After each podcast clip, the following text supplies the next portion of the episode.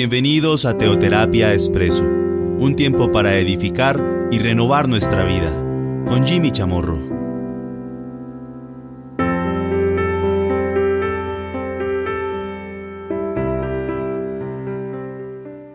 Muy buenos días a todos, bienvenidos nuevamente a otro espacio de Teoterapia Expreso, nuestra píldora semanal de todos los domingos. La semana pasada estuvimos abordando el último punto de los 10 que me cuesta llevar a cabo. Recordemos la Santa Cena. La Santa Cena pues tiene varias referencias bíblicas, concretamente Mateo 26 y 1 Corintios 11, que fue la última cena del el Señor. Y ahí el Señor nos enseña 10 puntos importantes. Recordemos, bendecir, compartir, dar, tercero, agradecer, cuarto, hacer memoria, quinto, cumplir lo pactado, sexto, examinarse a sí mismo, séptimo, tener discernimiento, octavo, esperar, noveno, no reunirse para juzgar y décimo, enseñar lo que he recibido. Estos diez puntos, por supuesto, son difíciles, me cuestan. Podríamos decir, como lo hemos venido afirmando, imposibles de llevarlos a cabo, a menos que yo me siente a la mesa del Señor y coma ese pan y tome de esta copa. La semana pasada habíamos compartido este décimo punto, el último, enseñar lo que he recibido. Ahí nos fundamentamos en lo que dice 1 Corintios 11:23. Ahí en la, en la mesa del Señor, ahí en la Santa Cena, cuando Jesús estaba con sus discípulos. Pablo dice, porque yo recibí del Señor lo que también os he enseñado, que el Señor Jesús, la noche que fue entregado, tomó pan. Aquí vamos a compartir la segunda parte de este décimo punto.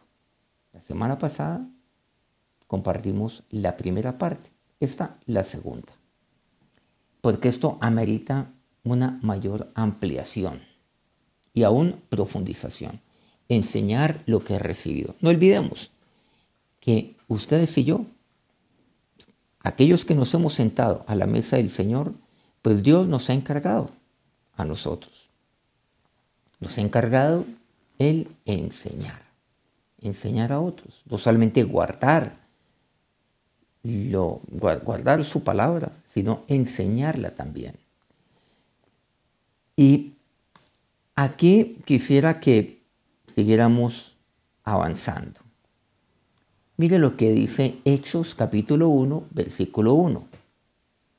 En el primer tratado, o oh Teófilo, hablé acerca de todas las cosas que Jesús comenzó a hacer y a enseñar.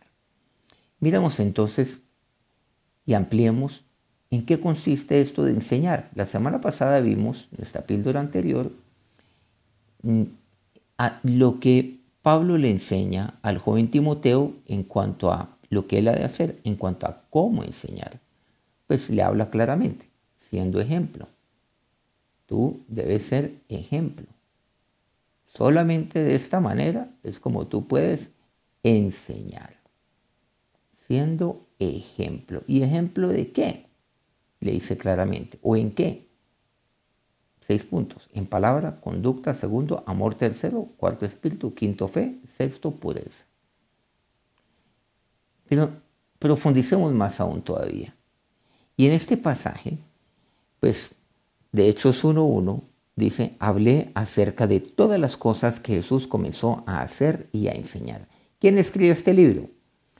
Este libro lo escribe Lucas. Él mismo que escribió el Evangelio que lleva su nombre, el historiador, el médico Lucas. Lucas tiene una, tiene una peculiaridad y es que él, como buen historiador que es, es una buena pluma, como le llamamos. O sea, pues sabe escribir muy bien, pero él anota detalles que otros seguramente no él se percata de muchos aspectos que otros seguramente no ven. Lucas escribe dos libros, el Evangelio que lleva su nombre y este libro, el libro de los Hechos. Sin embargo, ustedes se darán cuenta que es el autor del Nuevo Testamento que más extensamente escribe, por encima de todos, por encima de Mateo, bueno, Mateo apenas escribió uno, Marcos también escribió uno, por encima de Juan, Juan escribió dos libros, no olvidemos, el Evangelio de Juan, el libro de Apocalipsis y tres cartas, por encima del apóstol Pedro que escribió tres cartas, por encima del apóstol Pablo que escribió múltiples cartas. Pero en volumen, Lucas es el que más escribe el Nuevo Testamento. Eso es algo que seguramente muchos desconocían o desconocen. Sin embargo, aquí vemos algo. Lucas, él observaba, él iba, él averiguaba de las cosas. Como buen historiador, se documentaba, pero además que de primera mano. Hoy tenemos historiadores que se documentan de acuerdo a escritos que han encontrado. Lucas se documentaba de manera vivencial. Eso es una ventaja enorme que tenía Lucas sobre los historiadores de hoy, o los que hemos conocido a lo largo pues, de, literalmente, siendo redundante, de nuestra historia. Porque él estaba allí, seguía a Jesús de arriba para abajo. Lo oía, lo veía, lo observaba. Y aquí dice algo. En el primer tratado Teófilo, ¿cuál es el primer tratado que escribió Lucas? Pues el Evangelio de Lucas. Entonces, él se lo escribe a un personaje conocido como Teófilo. Le escribe el Evangelio de Lucas y le escribe el libro de Hechos. En el primer tratado, entiéndase, en el Evangelio que yo te escribí, Teófilo, hablé acerca de todas las cosas que Jesús comenzó a hacer y enseñar. Miren el orden de las cosas. Hacer y a enseñar. Hay muchas personas que dicen que, una persona, que un maestro consecuente es aquel que hace lo que enseña. Es más, a los padres nos dicen Caramba, un buen padre es aquel que hace lo que enseña. O sea, lo que él le enseña a sus hijos, lo que él le dice a sus hijos, lo que él le manda a sus hijos que hagan, pues él lo hace. Y eso es lo que denominamos como una persona que es consecuente. Pero resulta que en la Biblia las cosas no funcionan de esa manera. Miren que eso suena muy bien, por cierto. Eso suena bien, es más, es admirable. Una persona que hace lo que enseña es una persona consecuente. Es una persona que, es eh, digna de imitar. Es una persona admirable. Es un buen maestro. Pero miren que eso no lo dice Lucas. Lucas dice que el Señor comenzó a hacer y a enseñar. O sea, que él primero hacía y él enseñaba. En otras palabras, Jesús solo enseñaba lo que él hacía y no al revés. Qué curioso. Jesús no hacía lo que enseñaba, sino que él enseñaba lo que hacía. Muy distinto. Ese es el encargo que usted y yo hemos recibido por parte de Dios. Volvamos nuevamente y recordemos 2 Timoteo 2. Esto encarga a hombres fieles, le dice Pablo a el joven Timoteo, que, que hombres fieles que son idóneos para enseñar también a otros. Esto encarga. Un hombre que es fiel, que es idóneo, un hombre que sabe que ha recibido el encargo por parte de Dios. Primero hace y luego enseña. Pero en, ese orden. Lo que has oído de mí ante muchos testigos. O sea, yo primero oigo, claro. Yo oigo, yo leo, yo estudio, yo guardo la palabra de Dios. Bueno, memorizo, digámoslo así, y yo medito en ella. Y luego yo qué hago? Yo hago de conformidad a ello. Recordemos, Deuteronomio 28.1, tres palabras clave. Oír, guardar y poner por obra. Pero ahí no queda todo. Hasta el momento hemos hablado de esos tres elementos. Y sí, claro, yo oigo la palabra de Dios, con todo lo que esto implica. Yo lo guardo en mi corazón, guardo en mi corazón, atesoro en mi corazón la palabra de Dios, pero ahí no la dejo, sino que yo la pongo por obra, para no ser oidor olvidadizo. Y la pongo por obra todos los días, desde que yo me levanto. La pongo por obra en mi familia, en mi trabajo, en mis relaciones interpersonales. La pongo por obra cuando estoy solo en mi vida personal, en, cualquier proyecto de vida que yo tenga, en mi emprendimiento, en las decisiones que yo tome. Pero ahora, miren que en Cristo Jesús, en Mateo 28, nuevamente volvemos a esto. Él me ha comandado, por tanto, día a ser discípulos. ¿Cómo he de hacerlos? Enseñándoles, enseñándole a la gente. Y de hacer discípulos a todas las naciones, ¿Cómo lo hago? Enseñando.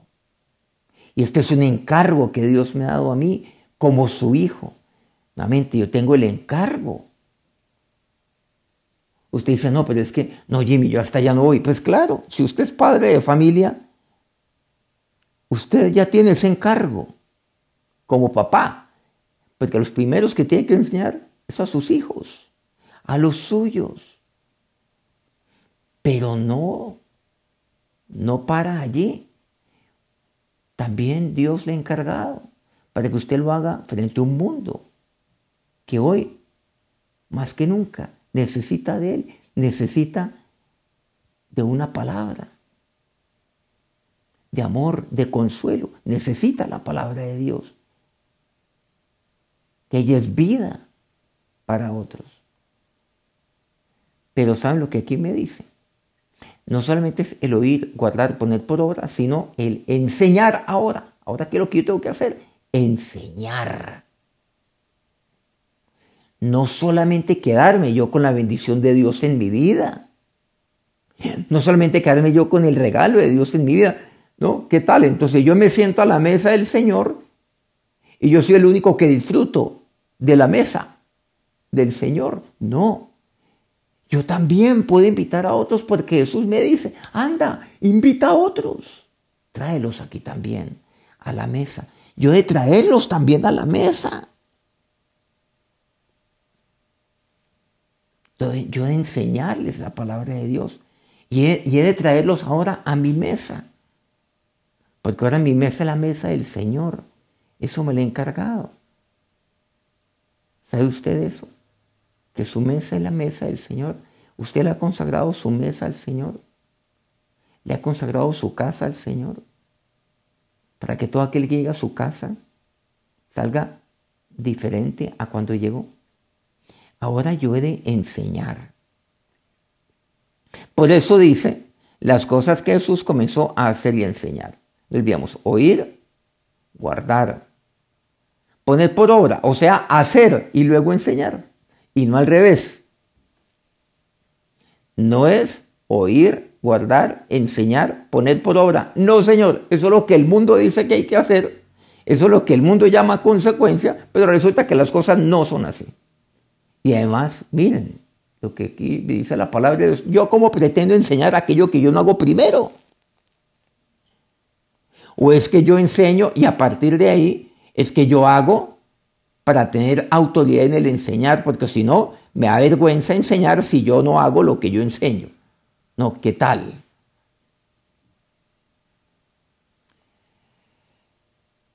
Por eso, Lucas, ¿qué fue lo que él notó en el Señor? Y lo anotó allí en un evangelio. Las cosas que él hizo primero y luego Él enseñó. Y eso es lo que llama la atención en Lucas. Qué importante es esto. Hay un estudio eh, realizado por Cody, Cody Blair, es la fuente, donde hizo pues una investigación. ¿Cuánto recuerdan nuestros alumnos al día siguiente de la actividad? ¿Cuánto recuerdan, cuánto recuerda una persona al día siguiente con la siguiente actividad? Por ejemplo, 24 horas después, ¿cuánto recuerdan con la actividad de escuchar? 5%. ¿Cuánto recuerdan con la actividad de leer? 10%. ¿Cuánto recuerdan cuando se utilizan ayudas audiovisuales? 20%. ¿Cuánto recuerdan cuando se les demuestra? 30%. Quinto, ¿cuánto recuerdan cuando se les invita a argumentar? Argumentar quiere decir pues a intercambiar. A que ellos participen también. A que pongan sus puntos de vista. 50%. ¿Cuánto recuerdan los alumnos al día siguiente con la actividad de realizar prácticas? 75%. Vaya, realiza una práctica de lo que usted aquí oyó.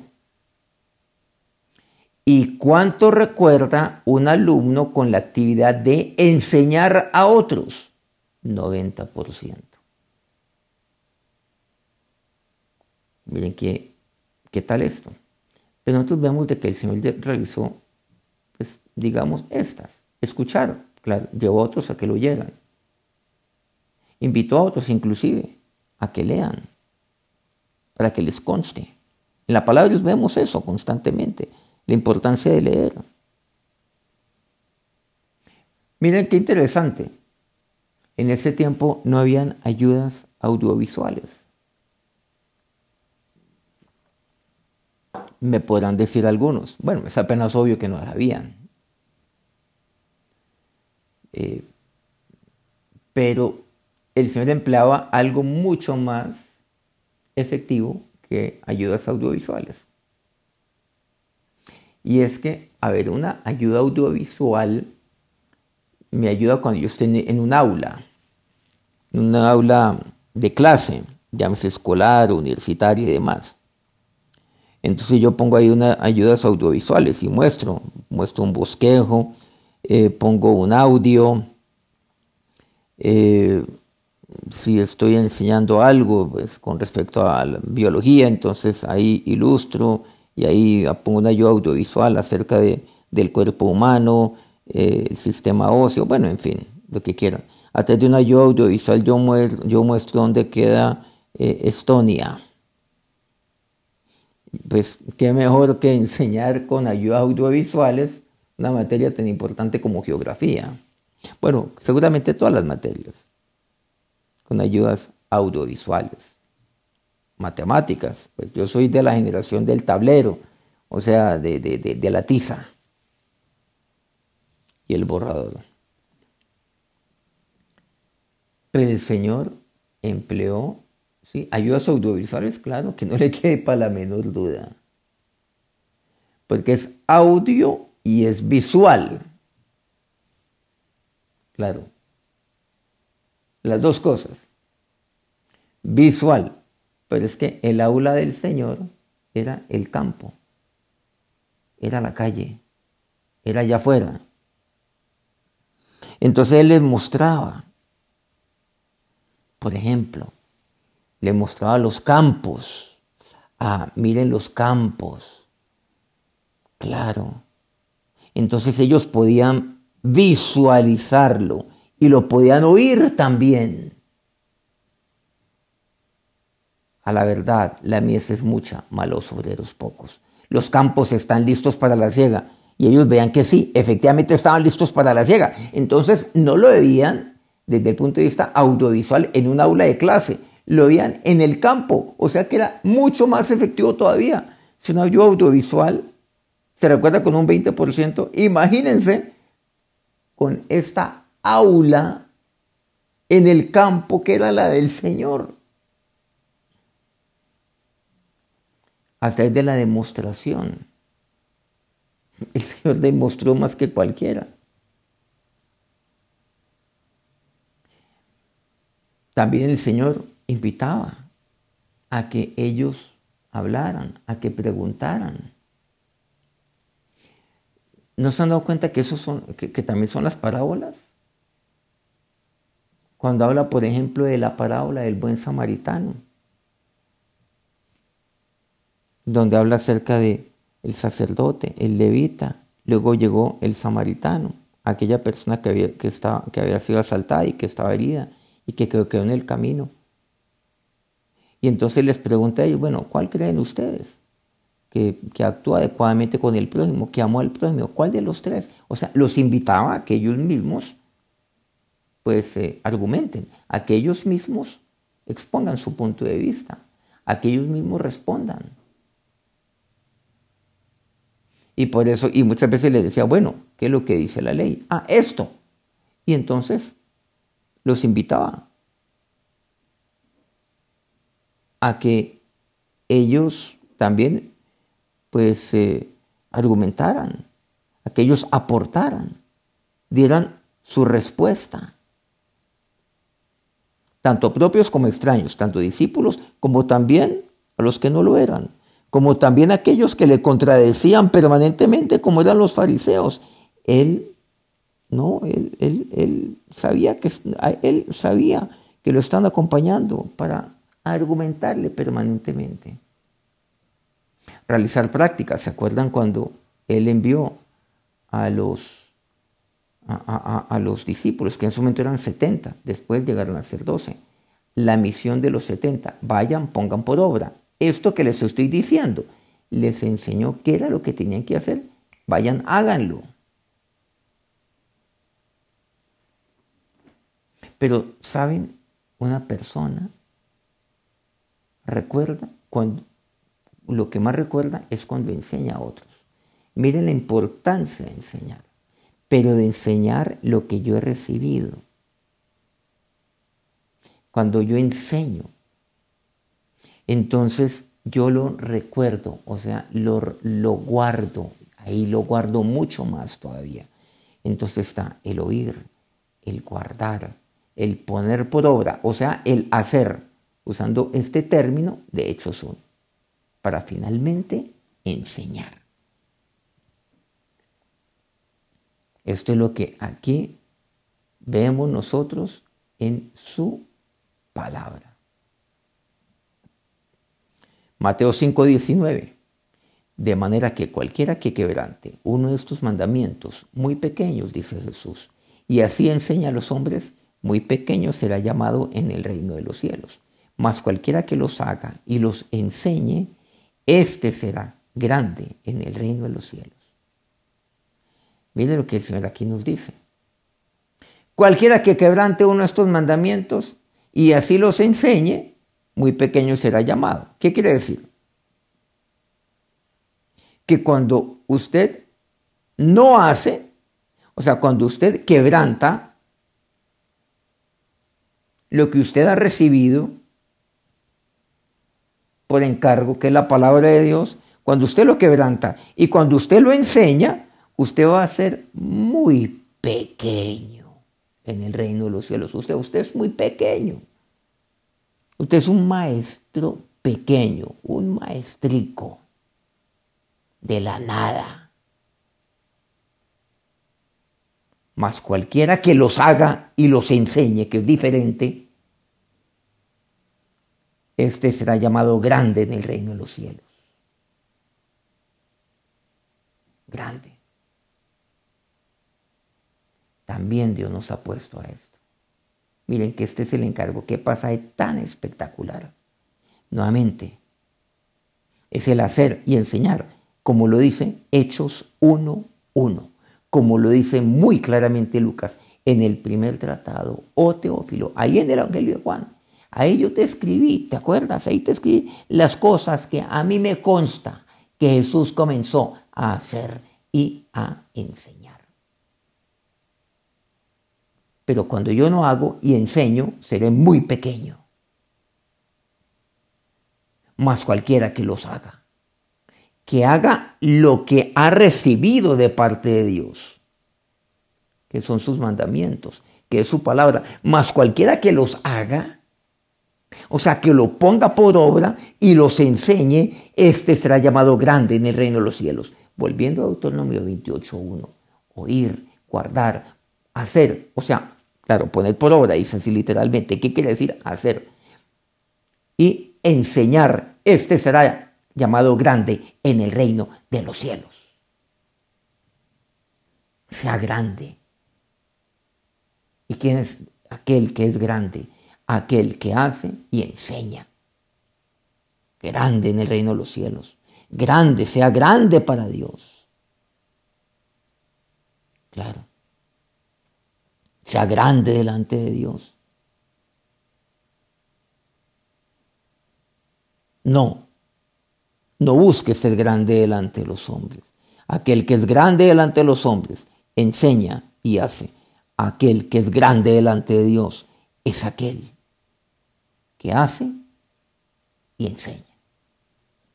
Nuevamente, enfatizando esto que me dice la palabra de Dios. Aprendemos entonces oír, guardar, hacer y enseñar. Vamos a orar. Ahora, Señor y Dios, te damos gracias. Porque en tu palabra, oh Dios, en tu palabra, tú cada, cada vez, cada vez me enseñas más. Di gracias a Dios. Y esto es lo que yo quiero ser, Dios.